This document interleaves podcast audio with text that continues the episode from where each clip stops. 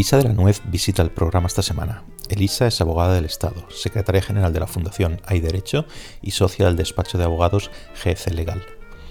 Nuestra charla es breve, pero abordamos muchos asuntos importantes en el panorama político español, entre ellos el Plan Europeo de Ayudas, los controles europeos y españoles para garantizar el buen uso de los fondos, los tradicionales problemas en España para ejecutar los programas de la Unión Europea, el clientelismo, la apropiación abusiva de la administración por parte de los partidos políticos, la independencia judicial, la idoneidad del sistema español de checks and balances para combatir la corrupción y el papel de los ciudadanos a la hora de fiscalizar a los políticos y el buen funcionamiento del Estado de Derecho. Si te gusta lo que escuchas, suscríbete en mi canal de YouTube, dale a me gusta, deja comentarios en tu app de podcast o suscríbete a mi página web pacobeltran.com. Con estos pequeños gestos contribuirás en mucho a apoyar el programa y más aún a mi agradecimiento. Ahora con vosotros, Elisa de la Nuez.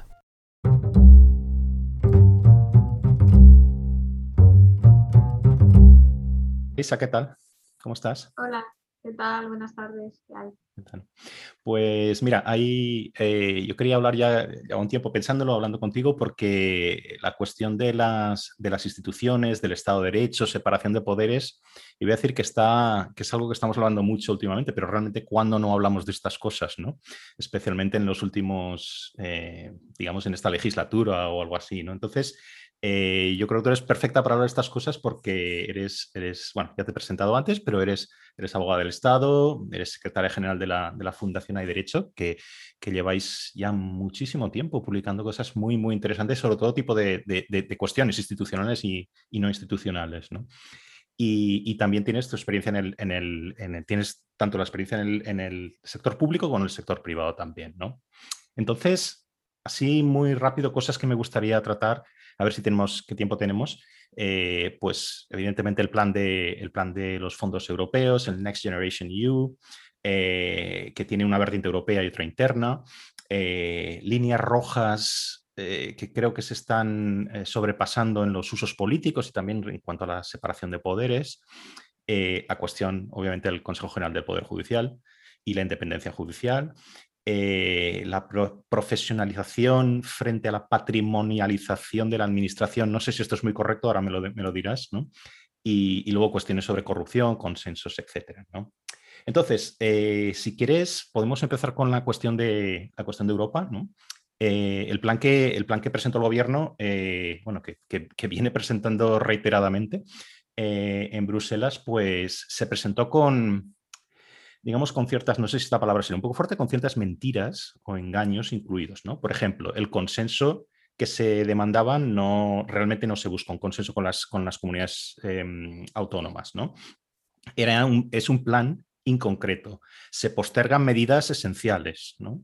Y luego hay una gresca parlamentaria eh, que yo creo que los funcionarios que también ven la televisión y leen los periódicos, pues están al tanto ¿no? de lo que pasa, del, consenso que hay o no en, España. ¿no?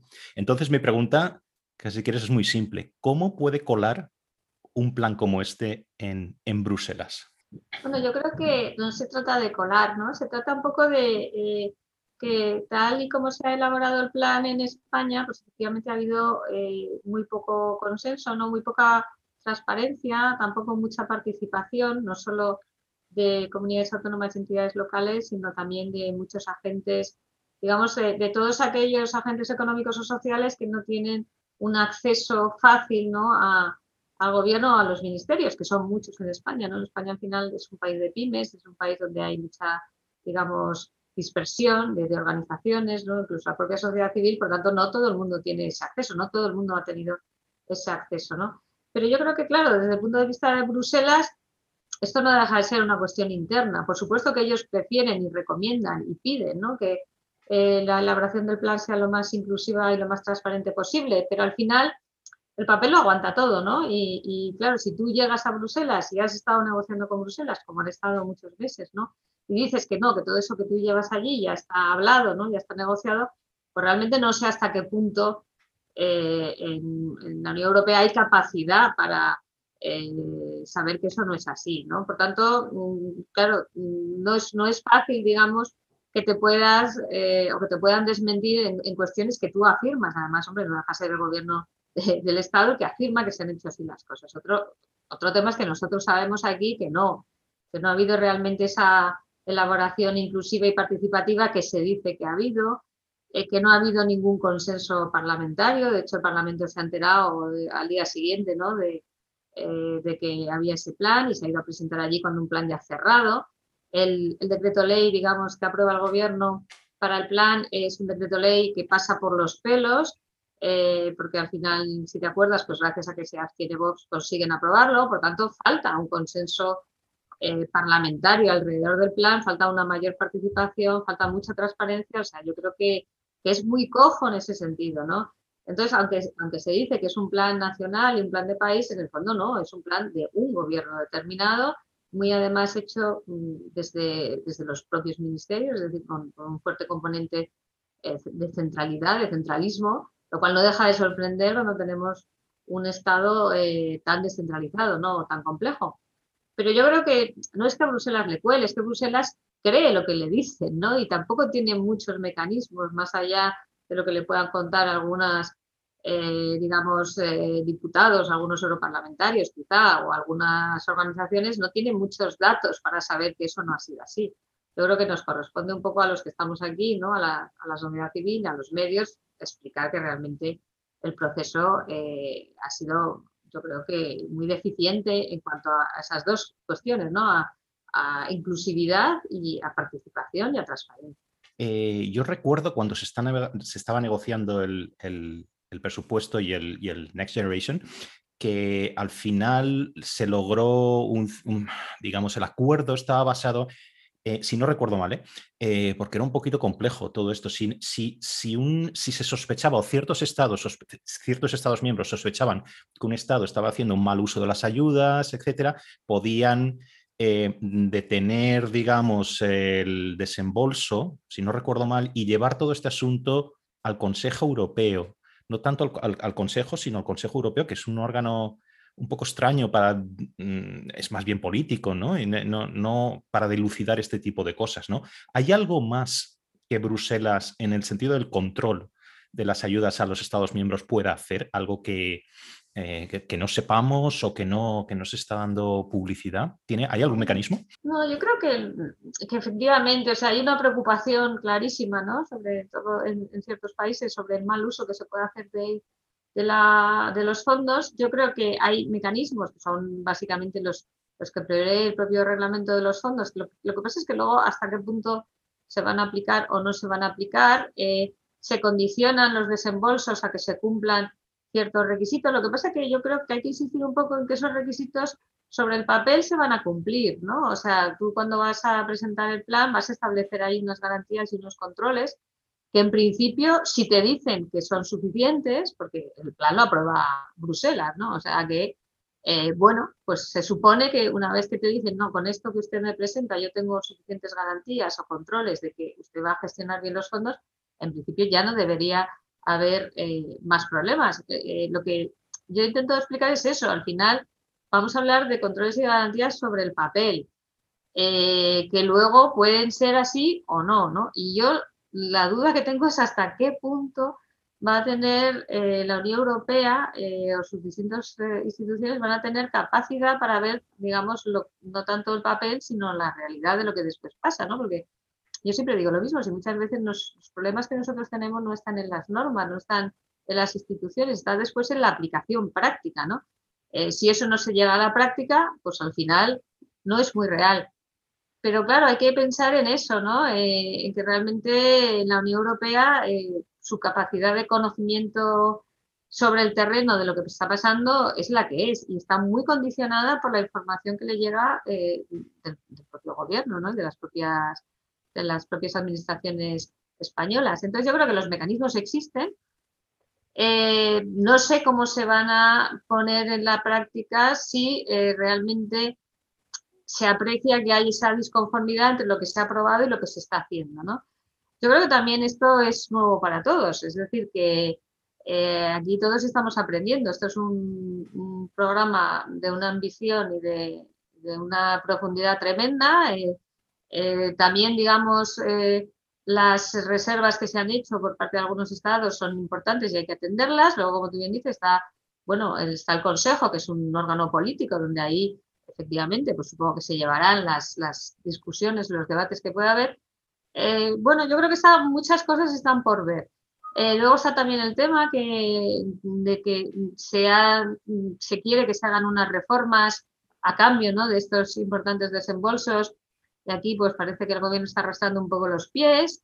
¿Hasta qué punto le van a permitir arrastrar los pies o le van a pedir que sí, que se ponga ya en marcha o que, que lleve algo más concreto?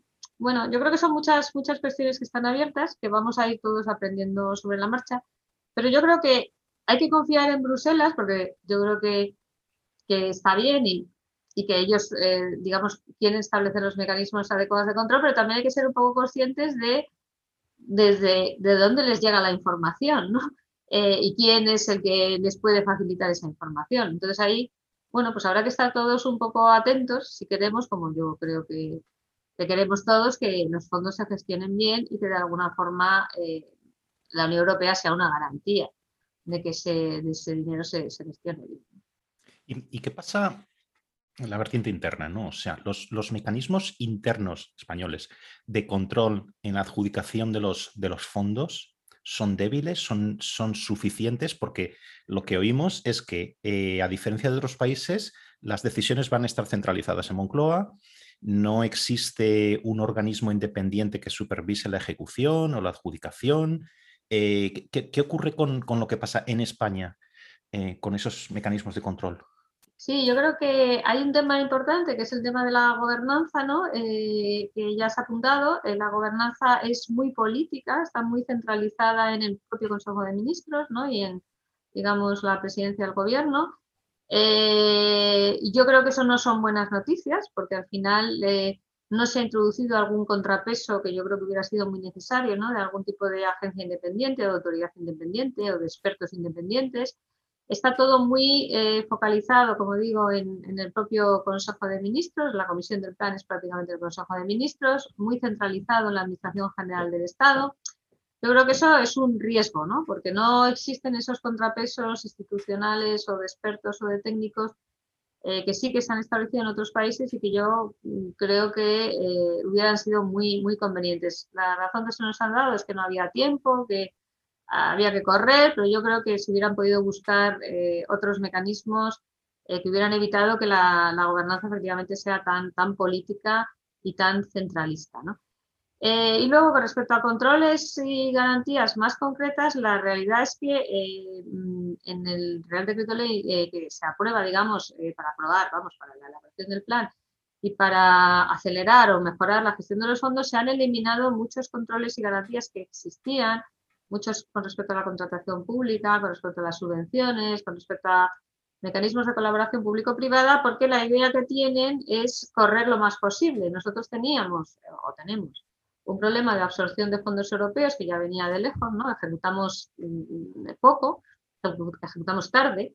Eh, y entonces se, decide que, bueno, hay que eliminar lo que llaman cuellos de botella, entre comillas, y que eh, hay que acelerar esa ejecución. Bueno, eso es una decisión que puede ser razonable, pero para acelerar esa ejecución lo que se opta es por la vía de eh, suprimir, eliminar o flexibilizar controles que se habían puesto no por un capricho, sino porque se quería eh, mejorar la gestión de los fondos. Hemos tenido muchos problemas de corrupción, eh, algunos muy llamativos asociados a fondos europeos, como es el caso de los seres en Andalucía, que era Fondo Social Europeo.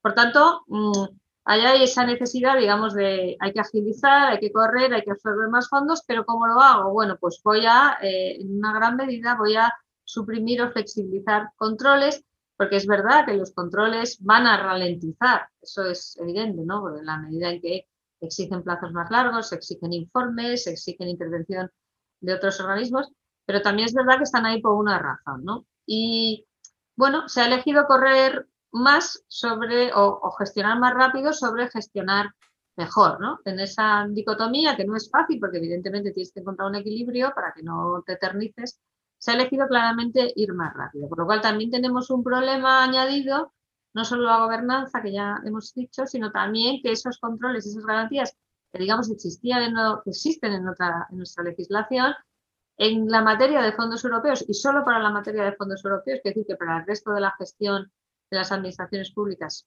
sigue funcionando como siempre, pero para cuando se gestionan fondos europeos se van a flexibilizar o se van a eh, eliminar o se van a, digamos, suprimir algunos controles y algunas garantías, con lo cual mm, tenemos un riesgo, ¿no? Porque, porque hemos estado ahí antes también, ¿no? Siempre digo lo mismo, es que ya hemos estado ahí, ahora eh, de alguna forma volvemos a ese punto de partida y claro, yo no sé eh, por qué no va a volver a pasar cosas que han pasado anteriormente si realmente eh, no hemos puesto, eh, digamos, algún mecanismo para evitarlo, ¿no? Como podían haber sido, a lo mejor podrías haber eliminado algunos controles a cambio de establecer esos contrapesos que hemos dicho de expertos, de técnicos, de agencias independientes, pero no, no tenemos ninguna de las dos cosas. Por lo tanto, yo sí que creo que hay un cierto riesgo y, una, y una cuestión un poco que esto, esto le está dando vueltas, eh, quizás un poco más de, economía o de política.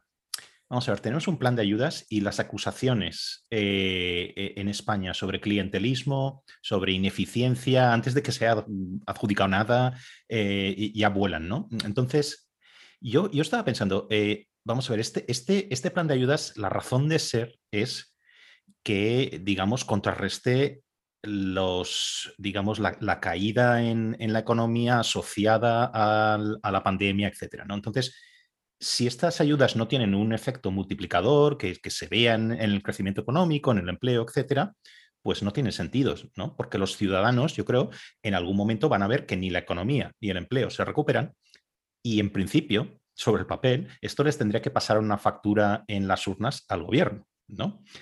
A no ser a no ser que el gobierno se lo esté pensando en el día a día, digamos, y en mantener el poder y después, bueno, pues lo, que venga, ¿no? El diluvio, como, como, se suele decir, ¿no? Y que los ciudadanos sean miopes y no castiguen esto en las elecciones, ¿no? Entonces, ¿tú, tú, qué piensas del sentido que tiene, que tiene esto? No sé si la pregunta es un poco enrevesada, pero... No, bueno, mm. yo, yo creo que, a ver, hay que tener en cuenta que se han generado unas expectativas tremendas, ¿no? Eh, bueno, el propio gobierno ¿no? vende esto como, como lo que es, ¿no? porque realmente lo es, ¿no? como una grandísima oportunidad histórica y una, una enorme cantidad de fondos para invertir. Pero lo primero que hay que decir, que yo creo que esto siempre hay que aclararlo, es que eso va vinculado a una, digamos, transformación importante en determinadas áreas y eso viene marcado por Bruselas. O sea, también hay que pensar que no estamos tanto pensando en, digamos, eh, el día a día, sino que tenemos que pensar en el medio plazo y en proyectos o estrategias transformadoras, sobre todo en el ámbito de la economía verde, en el ámbito digital, en el ámbito de la cohesión territorial, cohesión social, y eso viene marcado por Bruselas, es decir, no nos podemos gastar el dinero en otras estrategias, en otras cosas. Y es una estrategia del medio plazo y del largo plazo. Lo digo también porque tú decías lo de las urnas, lo de las urnas, hombre, en principio si esto se gasta bien y se gasta conforme a las prioridades, tampoco lo vamos a ver pasado mañana, para entendernos, porque estamos hablando de unos tiempos, hombre, veremos a lo mejor las ayudas que irán saliendo eh, cada ejercicio presupuestario, pero el efecto, ese multiplicador, esa, eh, lo que dices tú, ¿no? Ese desarrollo, ese impulso, pues a lo mejor no lo ves eh, tan, tan a corto plazo. Con lo cual, bueno, no sé hasta qué punto eh, como dices, le pasa factura, no le pasa factura cuando no sé cuándo vamos a ver si realmente esto va a funcionar bien o no. Sí que parece claro que va a haber unos años que va a haber más dinero para gastar, digamos, desde el punto de vista de las administraciones, ¿no? Más inversiones, lo cual, pues, hombre, siempre ayuda, ¿no? Cuando un gobierno puede gastar más dinero, tiene más inversiones, evidentemente, eso electoralmente le ayuda. Pero lo que yo creo que habría que ver es si ese dinero tiene esa virtualidad, ese empuje ¿no? de transformar, de realmente mejorar, de que, sea un cambio sustantivo. Eh, eso no creo que lo, vamos lo vayamos a ver a, muy corto plazo, ¿no? Con lo cual, eh, castigos o no castigos, pues, pues, tampoco sé hasta qué punto van a estar muy ligados a, esta, a esta cuestión de los fondos europeos. Y luego la preocupación por el clientelismo, hombre, pues es una preocupación muy razonable porque tenemos eh, mucha, mucho clientelismo en España, ¿no? Y es un poco ligado a lo que decíamos antes. Si al final los que más han intervenido en la elaboración del plan son, digamos, agentes económicos o sociales más próximos al poder político, poder político de turno, ¿no? Me da igual que sea este gobierno o uno de otro signo, pues eso puede redundar en que al final los proyectos que se aprueben o los proyectos a los que vaya el dinero, pues sean proyectos no a lo mejor tan en interés de toda la sociedad o de todos los agentes económicos, sino de aquellos que han tenido ese acceso un poco más privilegiado o más cercano. Y ese riesgo yo creo que es real, ¿no? Eh, bueno, eh, vamos a ver cómo, cómo, se desarrolla, pero como decía al principio, el que no haya habido una participación más abierta ¿no? y más inclusiva de más agentes, pues sí eh, lleva consigo que puedas tener por lo menos esa sospecha, ¿no? De que al final los proyectos pues vayan a ir a aquellas organizaciones o aquellas empresas que tienen más cercanía con el poder y no a lo mejor aquellas otras que también pueden tener unas ideas estupendas o muy unos proyectos muy transformadores, pero que no tienen ese fácil acceso, ¿no? Entonces, bueno, pues es, es una preocupación, claro. Hemos visto que en esta legislatura hay nombramientos de afines en todos los organismos en los que se ha podido colocar a alguien. Hay una instrumentalización, eh, mm, se percibe o es aparente de, instituciones. Por ejemplo, ya nadie habla del, CIS, ¿no? siempre es el CIS de Tezanos ahora. ¿no? Eh, eh, se han ignorado usos parlamentarios, hay falta de transparencia.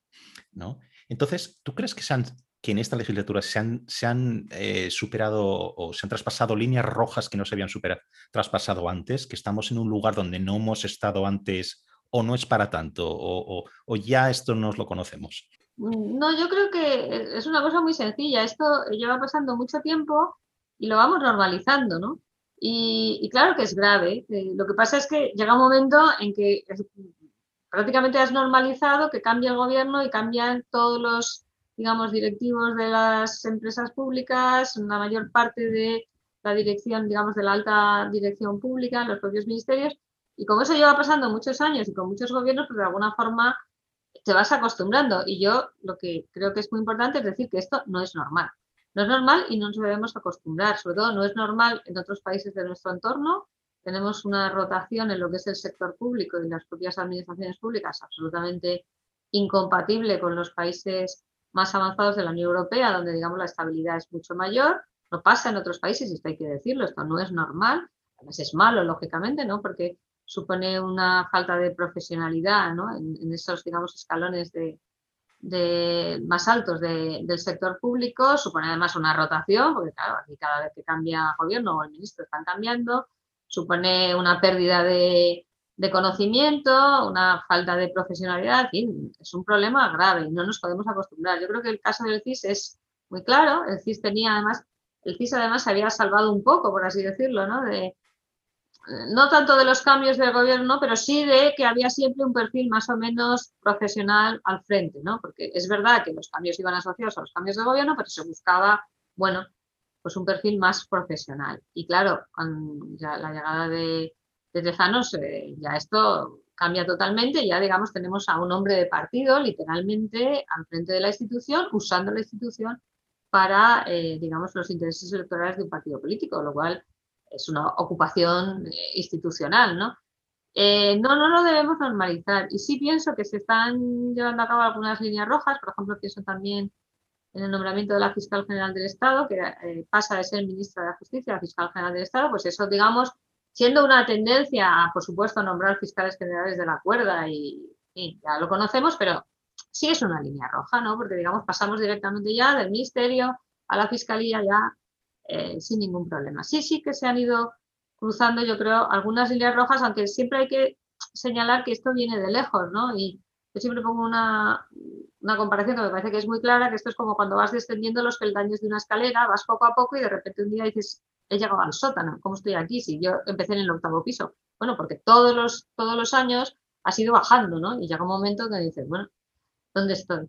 Entonces sí, sí que sí que tenemos un, problema, digamos, se ha agravado un problema que ya teníamos. Y esto, esta rotación que estás, que estás hablando, que era otra cosa que también te quería, te quería preguntar, porque a mí también me da la impresión, eh, sin ser experto en el tema, que en otros países esto no, no, no, no, no se da así, ¿no? Entonces, eh, ¿qué reforma se podría plantear para que la parte, no sé si llamarlo así, la parte alta de la, de la, administración esté menos sujeta a esta rotación, digamos, a esta captura, si quieres, por parte del poder político, del signo que sea, y esté quizá más profesionalizada o, vale decir quizá más estable, ¿no? Quizá sería mejor. No, no, esta es una, reforma que, además se ha producido en otros países eh, muy cercanos como, como Portugal, ¿no? Que hicieron esta reforma, digamos, para despolitizar y profesionalizar la cúpula de la dirección pública. Eh, es verdad que lo hicieron a instancias de la Unión Europea con, el rescate que tuvieron en, la anterior crisis financiera. Esto se puede eh, perfectamente hacer, ¿no? De hecho, bueno, nosotros y otros grupos de, organizaciones, eh, precisamente la semana que viene tenemos un, evento sobre esa exigencia de profesionalización de la dirección pública, que esto se hace bastante, de una forma bastante sencilla, ¿no? Eh, es a través de la figura de la dirección pública profesional o el directivo público profesional, que además está previsto en el Estatuto Básico del Empleado Público, es decir, que ya en el año 2007 se piensa que tiene que ser así, lo que pasa es que le falta ese desarrollo que no se ha hecho, no se ha llegado a hacer por intereses políticos, y ahora lo que queremos o exigimos es un poco que se desarrolle esa figura y que se trataría un poco de blindar frente al poder político pues una serie de escalones de la administración que no cambiarían cuando cambiase el, gobierno de turno y que sería ese directivo eh, público profesional, pues, oiga, que yo qué sé, en correos, por ejemplo, o en cualquier, o en el FIS, ¿no? Pues oiga, hay una persona que es un profesional de, esa, de ese sector que está allí y que no tiene que cambiar cuando cambie el gobierno de turno porque es un directivo profesional, ¿no? en otros ámbitos de la administración. Esto, claro, lo que pasa que el poder político no quiere soltar un terreno que ha ocupado, ¿no? Y que en el fondo también es una especie de agencia de colocación. Y puedes colocar a un montón de eh, afines o allegados, pero yo creo que para, el país, para los intereses generales, es eh, esencial, ¿no? Porque sería dotar de esa profesionalidad y de esa estabilidad a un conjunto de entidades del sector público muy importantes, incluso y también de los niveles o de las capas superiores de la administración. Claro que habría cambios, pero los cambios se limitarían, digamos, a la parte política ¿no? de la estructura, no, diga, no a lo que debería ser la parte eh, directiva profesional. Como digo, se ha hecho en otros países, tenemos el caso de Portugal eh, aquí al lado, con lo cual eh, fácil de copiar, se ha hecho también en otros países como Chile. cito estos países porque siempre decimos lo mismo, cuando decimos, bueno, es que decimos Suecia, Alemania, y todo el mundo dice, hombre, pero ¿qué diferencia? Bueno, pues no, pues miremos a Portugal, que lo han hecho, ¿no? Es una reforma que yo creo que sería fundamental ¿no? para eliminar esa captura ¿no? de, las instituciones por parte del poder político. Como decía antes, la, cuestión del Consejo General, Consejo General del Poder Judicial. ¿no? ¿Cuánto hubiéramos debido de preocuparnos. Es que ahora no sé muy bien, después de la retirada de la propuesta y de la, después de que la comisión se pronuncie, aparte de forma muy específica, ¿no? Creo que recomendaban que el 50% de los, de los, jueces elijan por los propios eh, jueces, ¿no? Entonces, no sé muy bien en qué terreno estamos, pero ¿cuánto nos hubiera debido preocupar ir en esa dirección en, la reforma que se anunciaba? Y en relación con esto, si, eh, digamos, vamos a hacer una especie de contrafáctico, ¿no? Si, si, si se hubiera aprobado este tipo de, tal como quería el gobierno, este tipo de regulación, ¿quieres? Nos hubiera puesto eso, por comparar un poco, ¿no? Al nivel de Hungría o Polonia en cuanto a independencia judicial o, son casos que no tienen nada que ver. Sí, bueno, yo creo que el, tema del Consejo es, es, muy interesante. Eh, de nuevo, es una institución que lleva capturada por el poder político pues 35 años, ¿no? Desde que se hace el cambio digamos, del nombramiento eh, que se hacía parte por los jueces directamente y parte por eh, el Congreso y el Senado. Ese cambio se hace en el año 1985 y desde entonces tenemos una, digamos, división entre los partidos de la cúpula del Consejo, ¿no? con lo que se supone de politización del órgano de gobierno de los jueces y magistrados. Eh, claro, esto ha ido, como, como, tantas otras cosas, ha ido agravándose con el tiempo, ¿no? Vimos eh, episodios absolutamente vergonzosos, como el famoso WhatsApp de, de de a quién pongo, a quién dejo de poner. O sea, éramos muy conscientes de que esto al final era un maneja entre los partidos para nombrar un poco a las personas que les parecían, no solo en el órgano de gobierno de los jueces, sino, lo que es más importante, en los más altos eh, puestos de los tribunales españoles, porque el órgano de gobierno de los jueces, y por eso tiene tanto interés para los políticos, es el que va a designar a los magistrados del Tribunal Supremo, presidentes de tribunales superiores, etc. Es, eso es el interés que hay. Eh, bueno, pues eh, hemos tocado fondo. Yo creo que habíamos tocado fondo, bueno, primero por, el bloqueo y segundo con, la forma de quitar el bloqueo, era decir, bueno, pues en vez de nos tengamos que poner de acuerdo en tres quintas partes de Congreso y Senado para nombrar los vocales, pues vale con la mayoría absoluta. Quiere decir que ya ni siquiera me tengo que poner de acuerdo con la oposición, sino directamente el gobierno de turno eh, con sus, eh, digamos, aliados, pues ya decide. Ya era absolutamente tocar fondo. Ahí es cuando, mm, digamos, ha reaccionado la Unión Europea y ha dicho, no, esto, eh, esto no puede ser, ¿no? Y menos mal, menos mal, porque yo sinceramente sin esa reacción de la Unión Europea y por mucho que hemos protestado aquí a nivel nacional, pues no sé si nos hubieran hecho caso. Eh, y no solo ha dicho esto no puede ser, sino que ha dicho otra cosa eh, que también es muy, importante, es decir, no. Y además el sistema que ustedes tienen, que ahora mismo, como se sabe, es que todos los jueces, perdón, todos los vocales del Consejo son nombrados por Congreso y Senado, eh, tiene que cambiar. Y por lo menos el 50% tiene que ser nombrado directamente por los jueces. Por tanto, no solo se ha parado la reforma, que digamos hubiera politizado todavía muchísimo más el órgano de gobierno de los jueces, sino que quiere, digamos, volver a un estándar europeo, que yo creo que esto es importante, sí que hay un estándar europeo que es este, eh, y por tanto hay que hacer ese cambio. Vamos a ver si luego ese cambio se hace o no se hace, pero por lo menos eh, hay una solicitud de la Unión Europea, como ya la había además eh, de otros organismos como el Grupo de Estados Europeos Anticorrupción del Greco, ya venían diciendo, oiga, este sistema no es adecuado o arroja sombras de politización, etc. Vamos a ver qué pasa, vamos a ver qué pasa. Y con respecto a la comparación de otros países, pues quizá todavía no, pero claro, la pregunta es eh, eh, en qué momento llegas ahí, ¿no?